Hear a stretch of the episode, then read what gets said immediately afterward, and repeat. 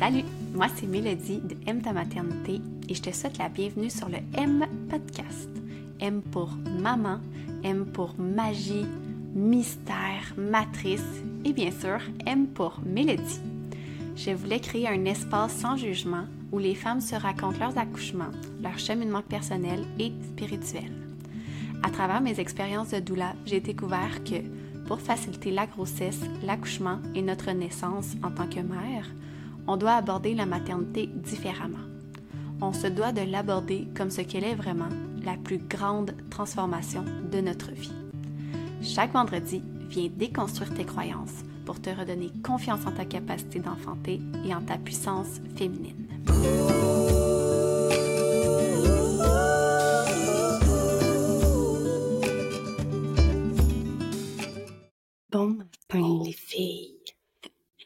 C'est mon matin parce que pour celles qui me qui regardent pas la vidéo, je viens de finir mon yoga. Euh, le soleil se lève tranquillement et je sentais que j'avais des choses à vous partager.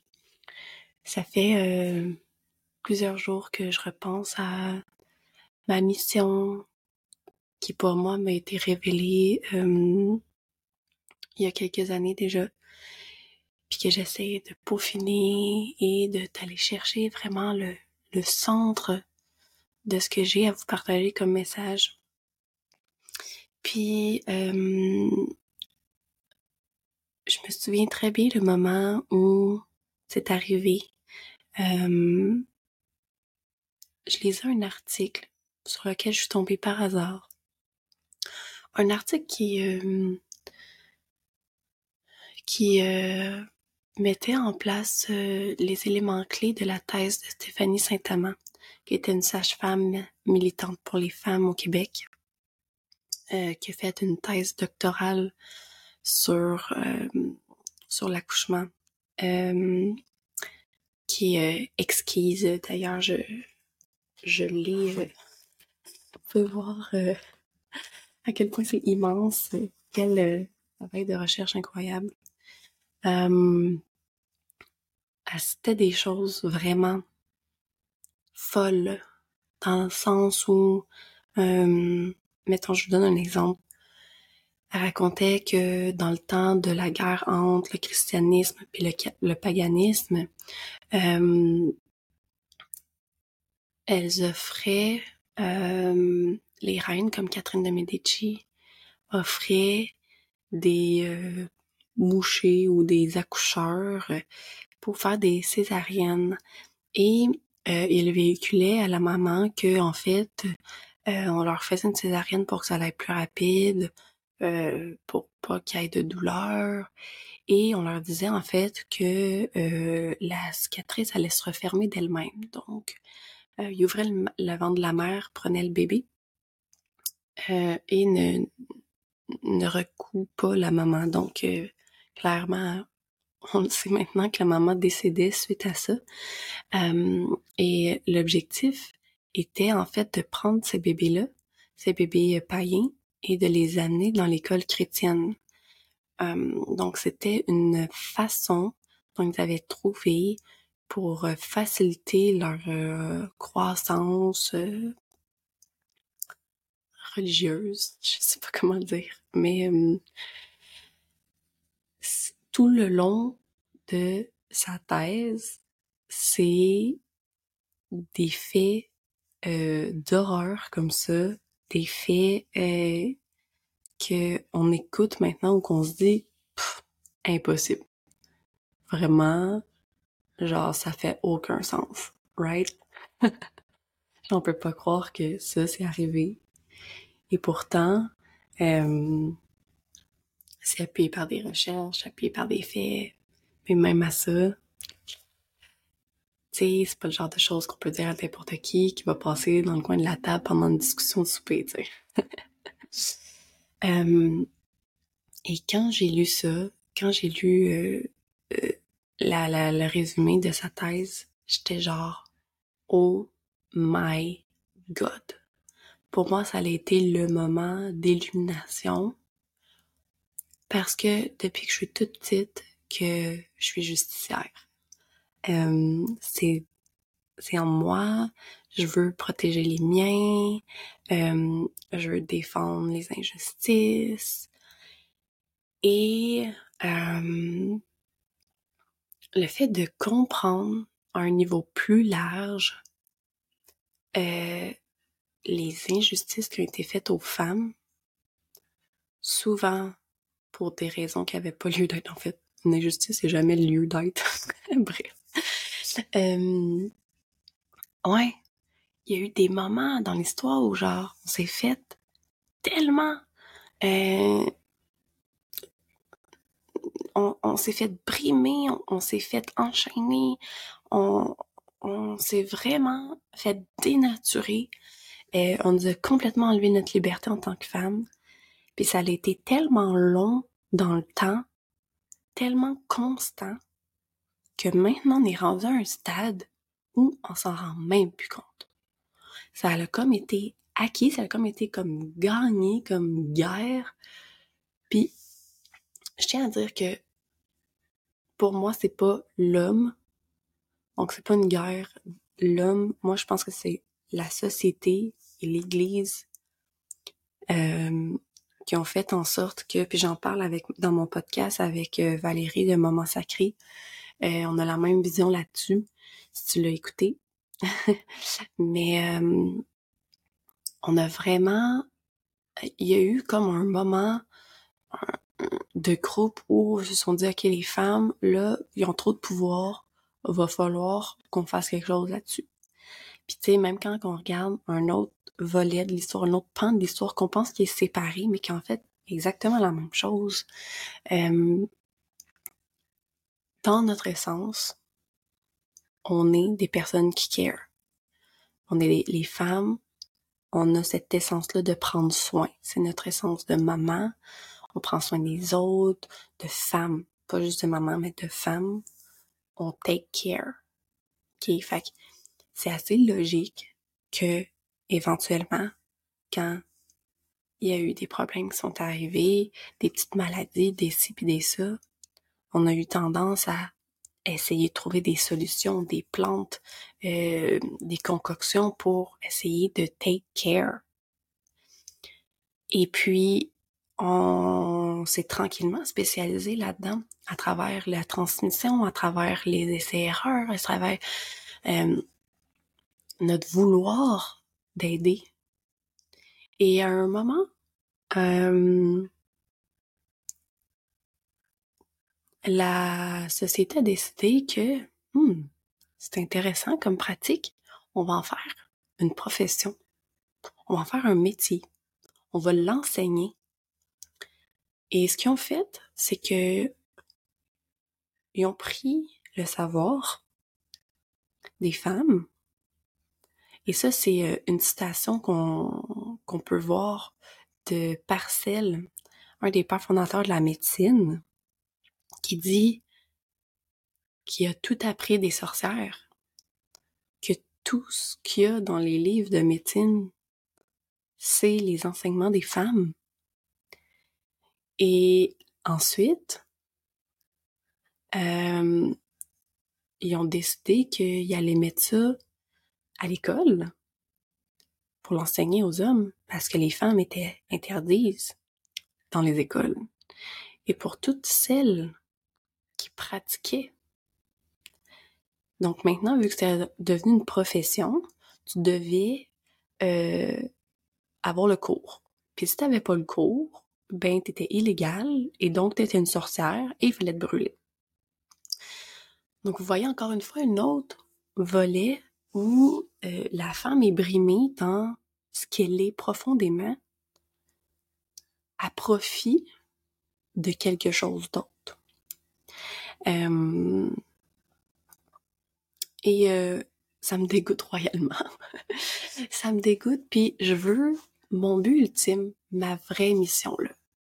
Dans le point du pointu de ma mission, c'est vraiment de libérer la femme. Libérer la femme de ce qu'on voit plus. On a, on, on ne voit plus assez large. Quand on, quand on, se renseigne pas sur le sujet, là, ben, on le voit pas, tout ça. On voit pas que c'est mal vu d'être habillé sexy parce que au départ, quand tu étais sexy ou quand quand que tu euh, avivais la flamme de désir chez un homme, t'avais tellement de pouvoir sur lui que il devenait fou. Puis euh, ils veulent pas nous laisser ce pouvoir-là. C'est trop fort. On a trop de contrôle sur eux. Et donc maintenant, c'est pas bien vu de s'habiller sexy. Mais oui. Pourquoi qu'on se prendrait? Tu comprends? Fait que c'est des affaires de même, même j'en reparlais avec ma mère, puis tu sais, elle me racontait le, le conte de Quasimodo puis Esmeralda. Je sais pas si euh, vous l'écoutiez quand vous étiez petite, moi oui. Mais tu sais, en gros, euh, Esmeralda, qui est une gitane, est tellement belle, tellement douce, tellement la bonté incarnée, euh, fougueuse, et elle amène un désir tellement ardent chez le prêtre qui devient fou puis qui puis essaie de la mettre au bûcher parce qu'il est pas capable de vivre avec cette intensité là qu'on provoque. Euh, donc, en bref, tout ça pour dire que mon message va bien au-delà de l'accouchement, bien au-delà de, vous ouvrir la vérité ou les, secrets de, de l'accouchement naturel. Ce que je veux, c'est vous libérer de vos chaînes, vous libérer de vos chaînes mentales, des constructions qu'on sait même pas qu'on a. Puis pourquoi je passe par l'accouchement? C'est parce que l'accouchement, c'est la source du message. C'est le moment dans notre vie où on est le plus puissante. C'est le moment qui va nous permettre vraiment, si on le souhaite, de renaître. Et je vous explique pourquoi. Tu sais, quand on vous dit, on se dit, alors, euh, ok, on va aller en nature pour reconnecter ou à la nature, ça va nous faire du bien. Puis souvent, c'est vrai, ça nous fait du bien. Ça nous ramène à notre essence, à la partie de nous qui est pas socialisée, hmm? juste dans l'être. Puis ça, c'est le volet énergie féminine. C'est ce qui nous comble le plus. Euh, je vous donne un autre exemple. Le yoga puis la méditation. C'est quand même assez reconnu pour être euh, des pratiques qui vont nous aider à cheminer, à reconnecter avec soi. Ben, le yoga, ce que c'est, c'est vraiment prendre un moment pour connecter avec son corps, tout simplement. Si vous êtes comme moi, puis vous avez la, la vision qu'on a un âme et qu'on a un corps, ben notre corps est notre vaisseau. Puis faut pas le prendre pour acquis. Oh, qu'on le prend pour acquis, celui-là. Mais il faut pas, il nous est prêté. Puis, dans le fond, c'est tellement une belle pratique de, de hum, dévouement, puis de... On cherche le mot, mais... Ouais, un, un genre de dévouement envers soi, une discipline, être disciple de soi, pour s'assurer qu'on prend soin de ce qui nous est prêté, soin de nous, qu'on lui dit merci à ce corps de marcher si bien et d'être là pour nous, pour nous aider à vivre l'expérience terrestre. Euh, donc, c'est une connexion avec soi, mais aussi dans la culture yogique. Le yoga, c'est la première étape vers la méditation. Donc, le fait d'avoir fait euh, un dénouement de notre corps nous permet de rester assis sans bouger pendant de très longues périodes de temps sinon c'est inconfortable. Et la méditation, ce que c'est, c'est euh, essayer d'aller connecter avec la conscience universelle en calmant nos pensées, en calmant les vagues de pensées qui viennent tout le temps à nous puis qui nous encercellent le cerveau. Donc c'est vraiment de calmer nos pensées. Et donc, dans l'accouchement, ben il y a pas une plus grande connexion au corps que ça, on va se le dire. Hein? On est tellement dans les sensations, les, les sensations sont tellement intenses qu'on n'a pas le choix de focuser notre attention sur notre corps. Donc ça, c'est de un. Mais de deux, euh, pour celles qui connaissent un peu les principes de l'accouchement, le cocktail hormonal qui va s'activer lors d'un accouchement va faire en sorte que le cerveau qu'on va dire humain, le néocortex, la, la partie du cerveau qui s'est développée plus que les autres mammifères, le cerveau logique, va shut down pour laisser la place au cerveau instinctif. Donc le cerveau instinctif, pourquoi? Parce que c'est euh, un c'est un événement instinctif physiologique de base pour que l'évolution puisse poursuivre. Donc, on a besoin de notre cerveau instinctif primitif pour que ça se fasse facilement et rapidement. Euh, et donc, à ce moment-là, vous l'aurez compris que nos pensées se calment d'elles-mêmes. On arrive dans un état de conscience où nos pensées sont, sont presque inexistantes parce que notre focus est directement concentré sur notre corps et on redevient un peu la maman mammifère. Ça fait tellement de bien parce qu'étant connecté si puissamment à notre essence, à notre corps, ce qui est presque impossible ou rare euh, quand on essaie de le faire d'une autre façon, peut-être avec des psychédéliques, mais de façon euh, naturel, je pourrais dire, ou comme dans la vie de tous les jours, euh, ça fait tellement du bien que on arrive à se connecter avec tellement plus. On arrive à se connecter plus puissamment à ce qu'on est, à notre essence. Et a, pour moi, il y a comme une espèce de de faisceau d'énergie qui passe à travers notre corps pour nous aider à sortir ce bébé-là. Et pour celles qui ont accouché naturellement, euh, je pense qu'on est toutes d'accord pour dire à quel point le sentiment quand ton bébé naît et que tu le fais que tu prends ton bébé et que tu le mets sur toi, le sentiment de pouvoir, de puissance est tellement incroyable que tu le sais, pas juste tu le sens, tu le sais, tu as acquis que tu pouvais faire n'importe quoi dans la vie, que tu étais une puissance de la nature. Et ça, ce moment de grâce-là, c'est ton éveil. C'est ta renaissance. C'est une intégration profonde de cette vérité-là. Que t'es divine, que t'es tellement puissante, pour de vrai, il n'y a plus rien qui te fait peur tu peux littéralement faire n'importe quoi. Puis c'est pour ça, ce sentiment-là, ce moment particulier, que les mamans aiment autant accoucher. Puis c'est bien fait, hein, parce que ce sentiment-là, on est supposé de le ressentir. Parce que les nuits difficiles après du postnatal, hey, quand on pense à ça, là, plus tard, là, c'est raide le postnatal. Même quand on est dedans, c'est sûr, on sent que c'est raide. C'est incroyable, tout ce qu'on réussit à faire en tant que maman. La job de maman en soi. Je sais pas si vous aviez vu le vidéo de euh, pour la fête des mères. Oh my god, je m'en rappelle plus. Je vais essayer de vous le trouver. Euh, c'était dans le fond comme s'il faisait un entretien avec des femmes. Puis il était comme ok, là j'ai une job à vous offrir.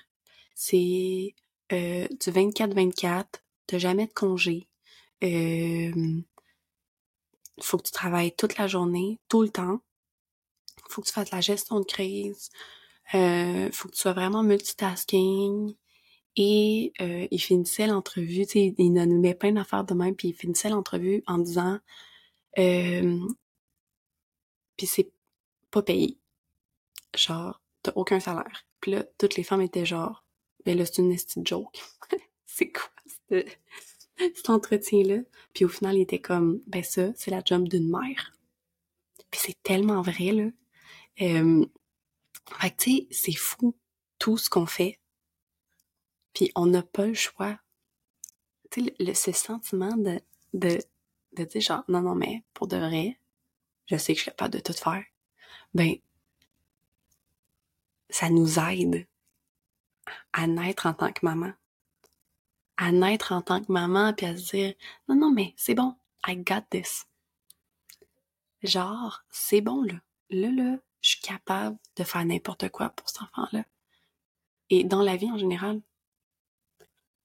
Fait que, c'est pour ça que mon message se porte sur l'accouchement.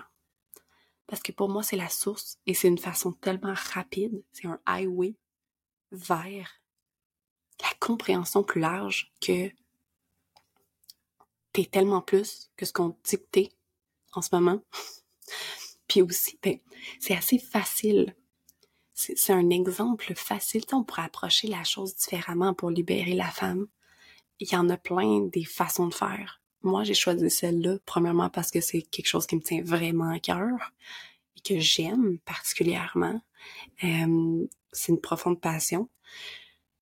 Mais c'est une passion parce que les exemples sont tellement présents, sont tellement faciles à voir. C'est tellement facile de, de quand, on, quand y pense un peu, quand on amène une autre perspective, de faire genre, OK, attends une minute. Je suis en train de me faire arnaquer, là. Dans la perception, hein. Vraiment dans la perception. Euh, tu sais, je peux vous donner des exemples de perceptions qui sont comme, ah ouais, OK, attends un petit peu. Et ben, peut-être que vous les savez, mais moi, les vite vite qui me viennent en tête, le, ceux qu'on dit le plus souvent. Euh, OK, tu seras pas capable d'accoucher tout seul. Tu vas avoir bien trop mal, tu seras jamais capable. Ça fait 7 millions d'années qu'on accouche, qu'on est sur deux jambes. Je, pars de là parce que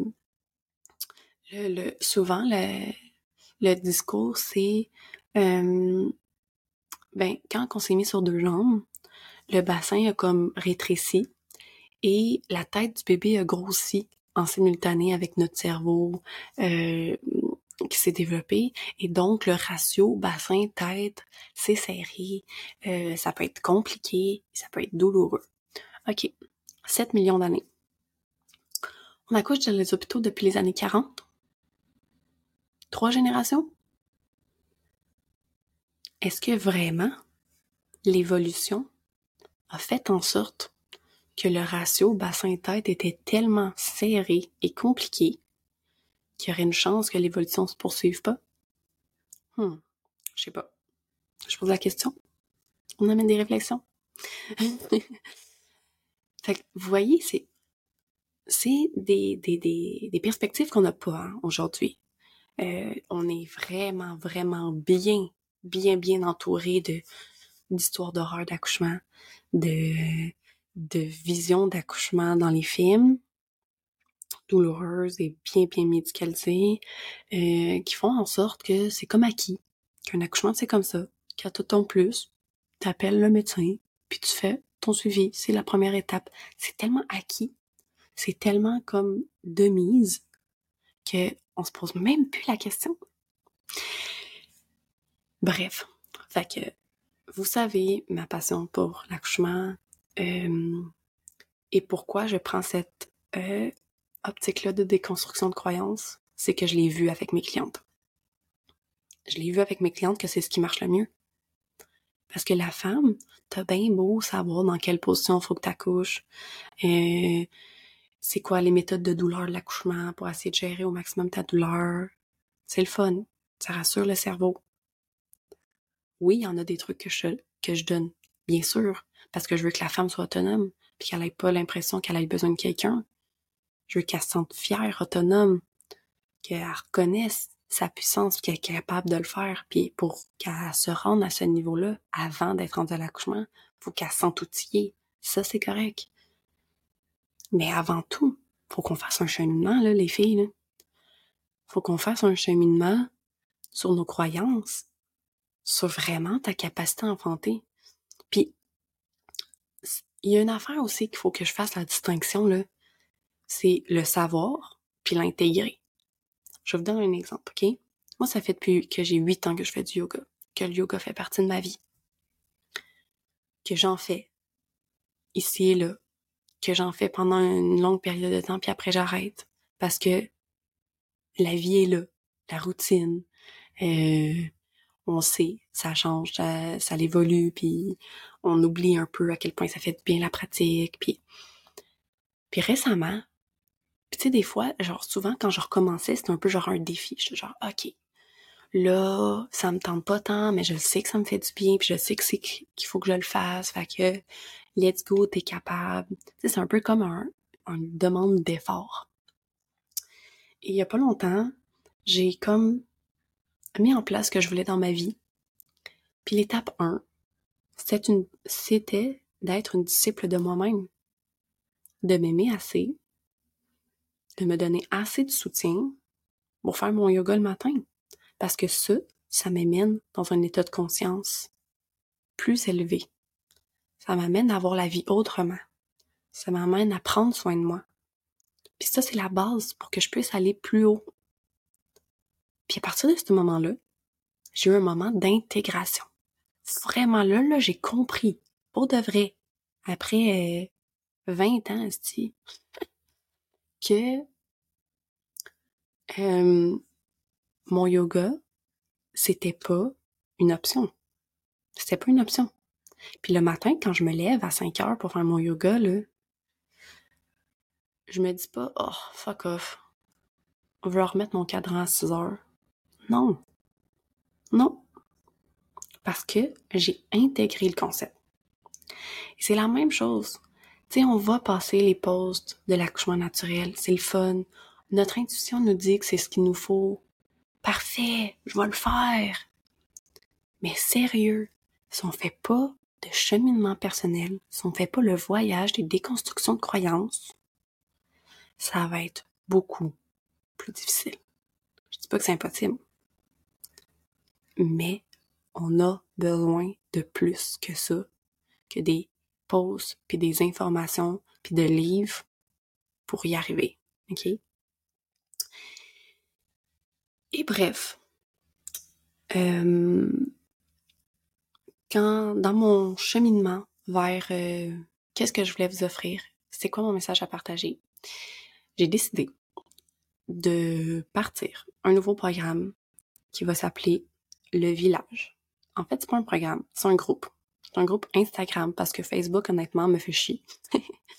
Donc, ce que ça va être, ça va être vraiment une place où les femmes qui savent qu'ils veulent accoucher naturellement, OK?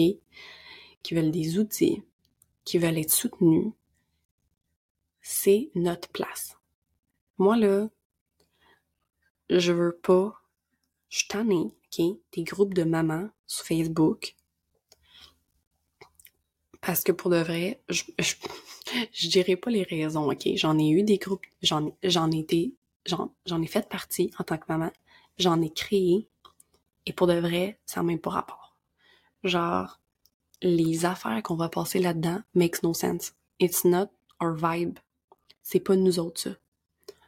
Les mamans qui ont une vision particulière de l'accouchement, qui veulent un accouchement naturel, voire autonome, on a besoin d'un safe space.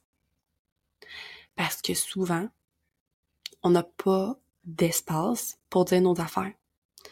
Puis la société, notre entourage, nos amis, notre famille, notre chum, vient souvent brimer notre intuition. Et c'est lourd et c'est difficile. Quand tu passes 40 semaines, Markel disait dans son, épisode, je me sentais brisée, brisée par les personnes autour de moi, qui même les personnes que je croise en rue, qui me disaient, ben genre, voyons, faut que tu te faire déclencher. Mais là, ça n'a pas d'allure. Tu te mets en danger, si pis ça. Hey, c'est raide, là.